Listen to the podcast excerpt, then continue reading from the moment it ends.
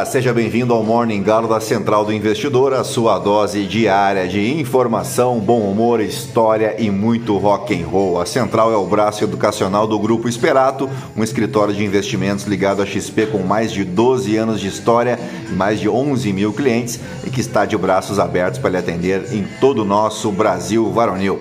Acesse aí experatoinvestimentos.com.br ou acesse o link na descrição deste episódio e agende uma conversa conosco se você precisa de um auxílio com os seus investimentos. O meu código de assessor na XP é o 36194, 36194 e é claro que será um enorme prazer cuidar dos teus investimentos. Eu sou o Felipe Teixeira e ao som de Primal Screen, nós vamos destacar o que de mais importante deve movimentar o mercado financeiro nesta quarta-feira, Dia Internacional do Sofá, 31 de maio. Faltam 214 dias para acabar o ano, 8 dias para o feriado de Corpus Christi e 21 dias para o início do inverno.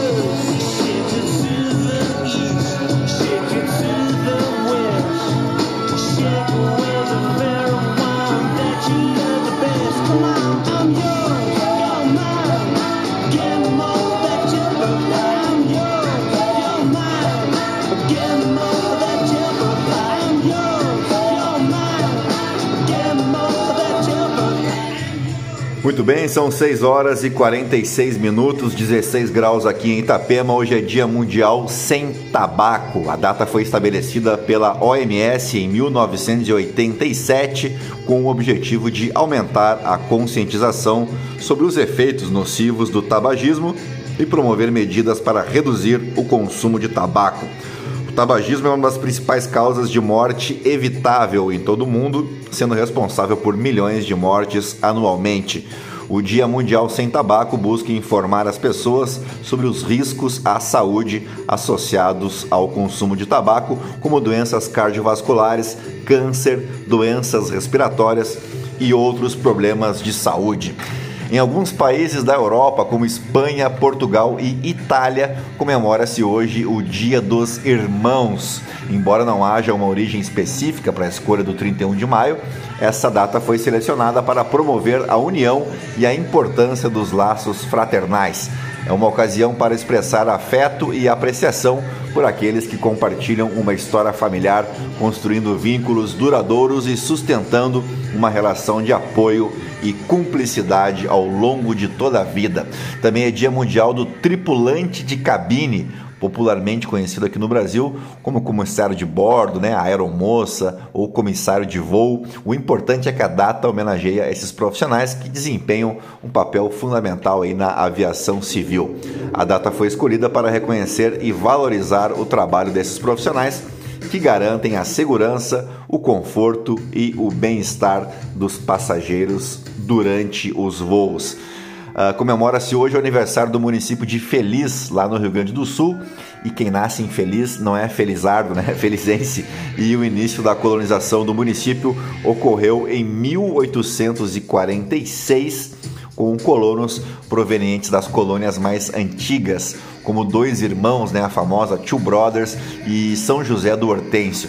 Também no mesmo, mesmo ano, aí, 1846, imigrantes alemães vindos principalmente da região alemã que faz divisa com a França. E reza a lenda que quando esses imigrantes alemães navegavam pelas calmas águas do rio Caí, encontraram ali uma clareira nas margens do rio Caí e ali se estabeleceram e decretaram: Aqui estamos felizes. E daí teria nascido o nome da cidade Feliz. Se é verdade ou não, eu não sei, né? O que eu sei é que a população é composta cerca de 80% aí de origem alemã, 10% de origem italiana e 10% de outras origens, e os traços da cultura germânica são explícitos em muitos pontos da cidade, como na arquitetura, na culinária e mais do que em qualquer lugar, nos traços étnicos dos felizenses e também no Festival do Chopp de Feliz, ou o Festival Nacional do Chopp, inspirado, é claro, na Oktoberfest de Munique. Mas tem também a Fenamor, a festa da amora, do morango e do chantilly. Que beleza, né? Também tem encontros de cervejarias artesanais.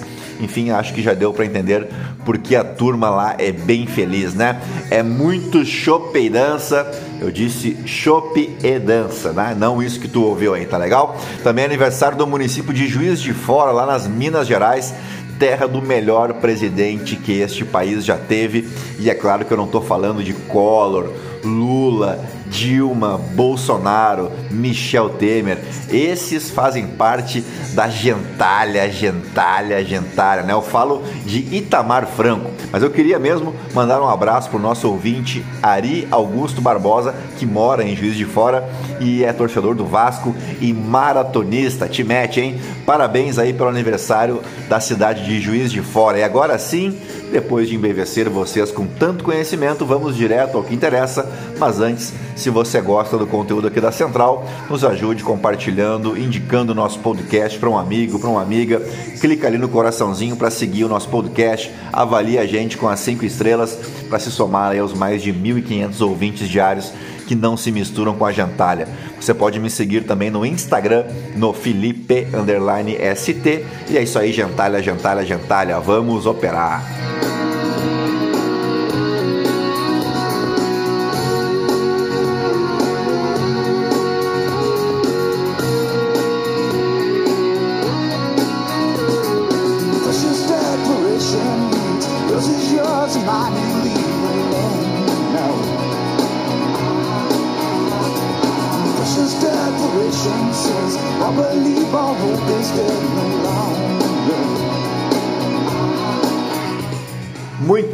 As ações asiáticas encerraram a quarta-feira com perdas generalizadas, mesma direção apontada pelos futuros em Wall Street, com as dificuldades em torno da retomada econômica da China reverberando além do continente asiático. Comentários mais agressivos de autoridades do Federal Reserve aumentaram os ventos contrários para as ações depois que um rally em Wall Street, alimentado pela empolgação com a inteligência artificial, fracassou no retorno dos feriados aí de Memorial Day. O índice Stocks Europe 600 chegou ao seu menor fechamento desde março, com os fabricantes de artigos de luxo LVMH e Richmond entre os destaques de baixa. A Heineken também opera em queda, hein, depois que a mexicana Fenza vendeu sua participação na cervejaria holandesa. O indicador de ações asiáticas se encaminha para a mínima de dois meses depois que a China divulgou a leitura mais suave, entre aspas, em seu índice de gerente de compras, o famoso PMI, desde dezembro. O índice Hang Seng de Hong Kong caiu mais de 2% e o Yuan Offshore atingiu seu nível mais fraco em relação ao dólar em seis meses. As ações globais foram apoiadas nas últimas sessões pelo progresso nas negociações do teto da dívida dos Estados Unidos, além de notícias promissoras relacionadas à inteligência artificial. Mas com um acordo próximo de ser homologado pelo Congresso, os investidores voltam a se concentrar na inflação, no crescimento econômico e na trajetória das taxas de juros, em meio à preocupação de que novas vendas de títulos pelo Departamento do Tesouro suguem a liquidez de outros mercados. A recuperação lenta da China está aumentando as preocupações com as perspectivas de lucros corporativos, especialmente na Europa. O cobre ampliou sua perda mensal em quase um ano e o minério de ferro caiu ainda mais abaixo de 100 dólares a tonelada, já que a desaceleração da produção na China levantou preocupações sobre a demanda da principal economia consumidora de metais. O euro caiu para um mínimo, para uma mínima de dois meses em relação ao dólar, depois que a inflação francesa caiu mais do que o previsto, atingindo seu nível mais baixo em um ano. Dados dos estados da Alemanha também sinalizaram que a inflação pode estar caindo mais rapidamente do que o esperado na maior economia do bloco. Operadores do mercado monetário reduziram as apostas no caminho dos futuros aumentos das taxas de juros do Banco Central Europeu e não estão mais precificando totalmente outros 50 pontos base de aumentos neste ano. Bueno, por aqui, a Câmara dos Deputados aprovou nesta terça-feira o texto base do projeto sobre o marco temporal de demarcações de terras indígenas, a PL 490. O texto recebeu 283 votos favoráveis, 155 contra e teve uma abstenção. Os deputados ainda não votaram destaques ao texto e depois a proposta deve seguir para análise do Senado. O projeto determina que somente poderão ser demarcadas as terras ocupadas por povos indígenas em 5 de outubro de 1988, data da promulgação da Constituição. O tema será analisado pelo STF em julgamento marcado para 7 de junho. A proposta foi relatada pelo deputado Arthur Maia, do União Brasil da Bahia. O texto aprovado permite que o poder público instale em terras indígenas equipamentos, redes de comunicação, estradas e vias de transporte, além das construções necessárias à prestação de serviços públicos, especialmente os de saúde e educação. O projeto também estabelece que as novas regras já valham para processos administrativos de demarcação de terras indígenas ainda não concluídos. Dito isso, vamos às principais manchetes dos portais de notícia no Brasil e no mundo ao som de Jason Mraz.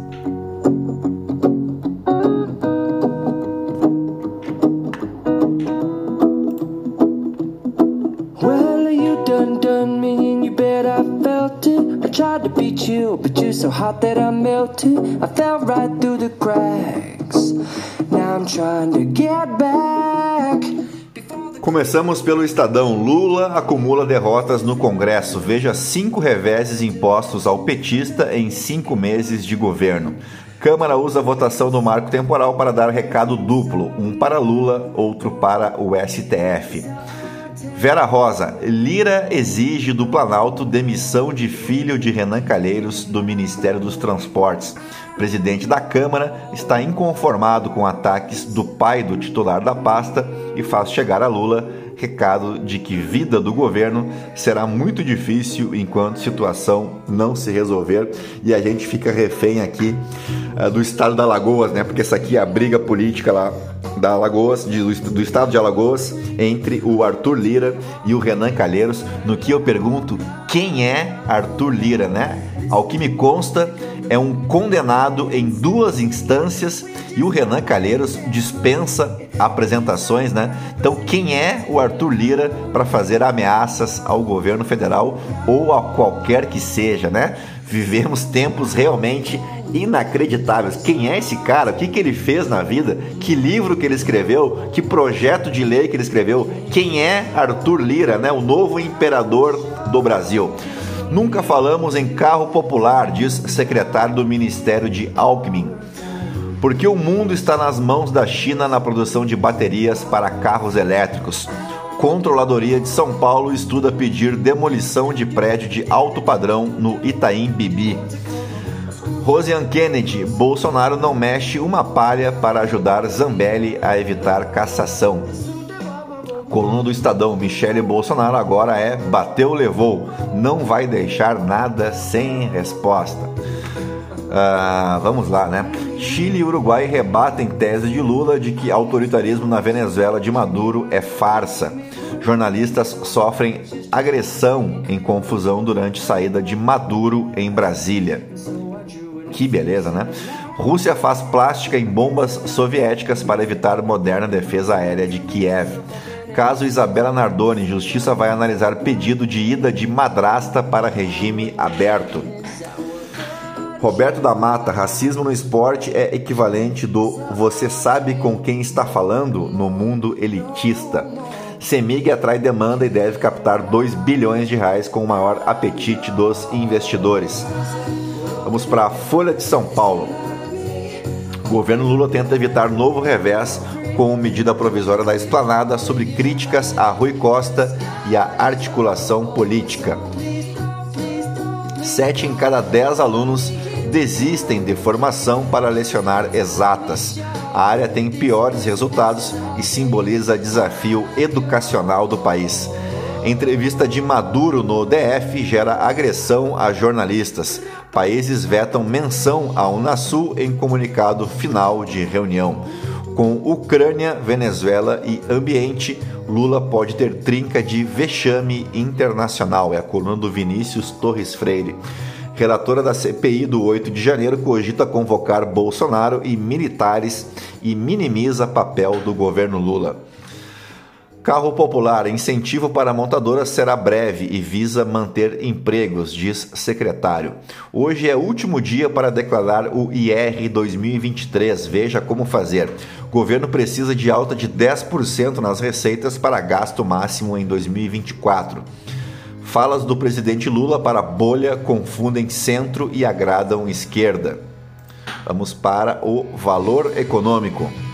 Câmara aprova o projeto do marco temporal que limita terras indígenas. MP da reestruturação dos ministérios é adiada. Lula, quem vai ajudar a Venezuela é a Venezuela. Acionistas vão à CVM contra a negociação de cadeiras no conselho da Eletrobras.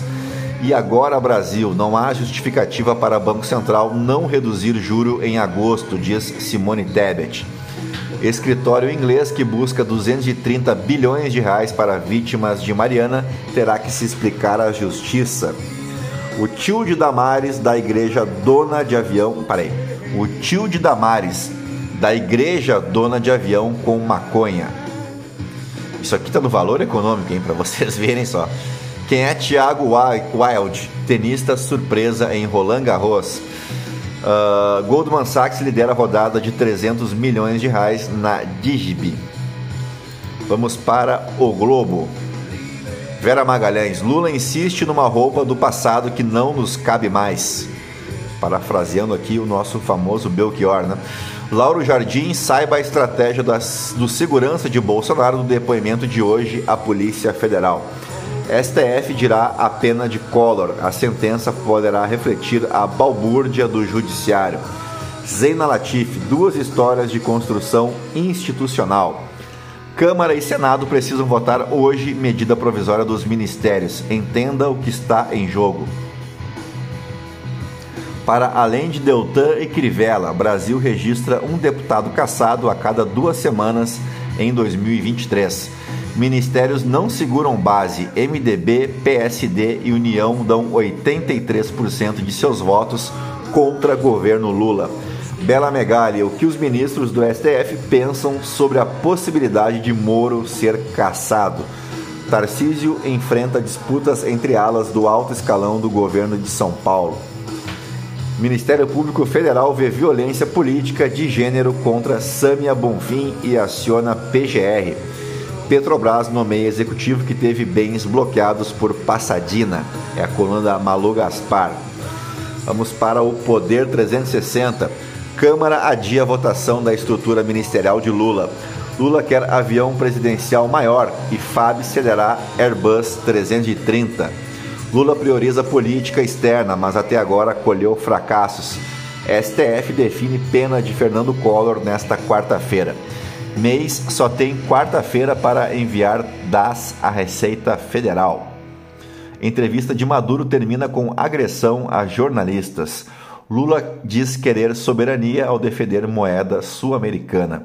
Em declaração, líderes concordam com integração. Impossível não ter mínimo de democracia na Venezuela, diz Lula. ele não desiste, né? A, pro, a aproximação com Maduro causa, causa mal-estar e atrapalha planos de Lula em unir continente. Veja a situação das MPs de Lula que estão prestes a perder validade. Isso aqui é do portal Metrópolis, tá? Mensagens de Mauro Cid mostram reunião secreta de Bolsonaro com vice-PGR Lindora, né? A titia Lindora, como chamam aí a, a dona Lindora Araújo, os filhos do Jair, né?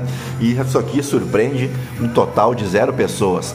Uh, Stalker exige fotos de mulher depilada e faz ameaças por mensagens no Pix. Cruzeiro e Atlético Mineiro têm decisões antes de clássico em Uberlândia. Hoje é dia de Copa do Brasil, né? Nicolás Maduro expõe as contradições de Lula. Vamos para o The New York Times, uh, que trata aqui do acordo da dívida americana, né? Acordo de limite de dívida avança para votação na Câmara, apesar de revolta do Partido Republicano. Vamos para o The Washington Post. Acordo do teto da dívida supera. Para aí que entrou um banner agora. Puxa vida, né? Ah, deixa pra lá. Eu não vou tirar esse banner aqui. Vamos lá. Pro Financial Times. Jamie Dimon adverte que incerteza causada por Pequim pode afetar a confiança dos investidores. Vamos para os aniversariantes do dia, o 31 de maio, marca o aniversário de duas lendas, três na verdade. O primeiro deles, Clint Eastwood, que completa 93 anos hoje, renomado ator, diretor, produtor e compositor americano, nascido em 31 de maio de 1930. Ele alcançou fama internacional por seus papéis icônicos em filmes de faroeste, como os imperdíveis Três Homens em Conflito e Por um Punhado de Dólares, nos quais interpretou o personagem do Homem Sem Nome. Sua presença carismática e habilidades como ator o tornaram um dos ícones de Hollywood. Além da sua bem-sucedida carreira como ator, Clint Eastwood também se destacou como diretor e produtor, sendo responsável por filmes aclamados por crítica e público, como Menina de Ouro, Gran Torino e Sniper Americano. Seu estilo distintivo, que combina uma narrativa envolvente, atuações poderosas e uma abordagem direta, conquistou muitos admiradores e lhe rendeu vários prêmios e honraria ao longo dos anos. Outro aniversariante do dia é Marco Nanini, o eterno Lineuzinho, né? O ator brasileiro nascido em 31 de maio de 1948 74 anos, portanto, conhecido por sua versatilidade e talento em interpretar uma ampla variedade de personagens, tanto no teatro quanto no cinema e na TV. Sua carreira abrange décadas e é marcada por performances memoráveis e premiadas. Por fim, aniversaria hoje ela, Marília Gabi Gabriela, Cravo e Canela, está fazendo 75 anos hoje a Marília Gabriela, jornalista, atriz, escritora e apresentadora brasileira, nascida em 31 de maio de 1948. Com uma carreira extensa e diversificada, ela se destacou no cenário artístico e jornalístico do país ao longo das décadas. Ela ganhou reconhecimento inicialmente como atriz, né, mas o seu talento mesmo veio à tona como jornalista e apresentadora, onde ela se consolidou como uma figura icônica, né, com um estilo único e uma abordagem de entrevistas incisivas, onde ela comandou programas de entrevistas de grande sucesso aqui no país, com a sua habilidade de conduzir conversas profundas e reveladoras com personalidades de diversos campos e tornou-se uma referência no jornalismo brasileiro e ela é considerada uma das grandes influências da mídia e deixou um legado duradouro na cultura do país. Vamos para os fatos históricos agora.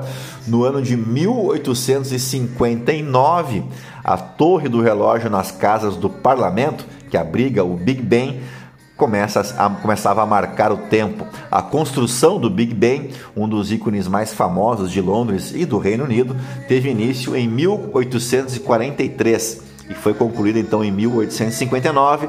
O projeto foi liderado pelo arquiteto Augustus Pugin e pelo engenheiro civil Charles Barry, que trabalharam em conjunto para criar a estrutura imponente que conhecemos hoje. A Torre do Relógio, oficialmente chamada de Elizabeth Tower, foi construída em estilo gótico revivalista, com detalhes ornamentais e uma altura de 96 metros. A torre abriga um total de cinco sinos, sendo o maior deles o famoso sino do Big Ben, com um peso de 13,7 toneladas. Ao longo dos anos, o Big Ben se tornou um símbolo icônico de Londres e um ponto turístico muito visitado, representando não apenas a precisão do tempo, mas também a grandiosidade da engenharia e arquitetura britânicas.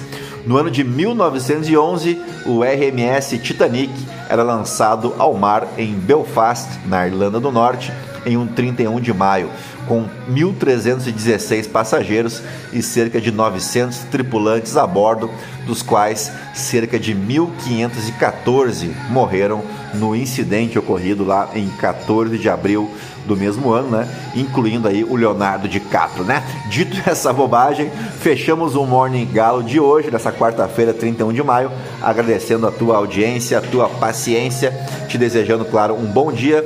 Fiquem na companhia de um clássico do Kiss e eu já vou correndo fazer o Morning Galo lá no YouTube, tá bom? Um grande abraço para vocês. Tchau, fui.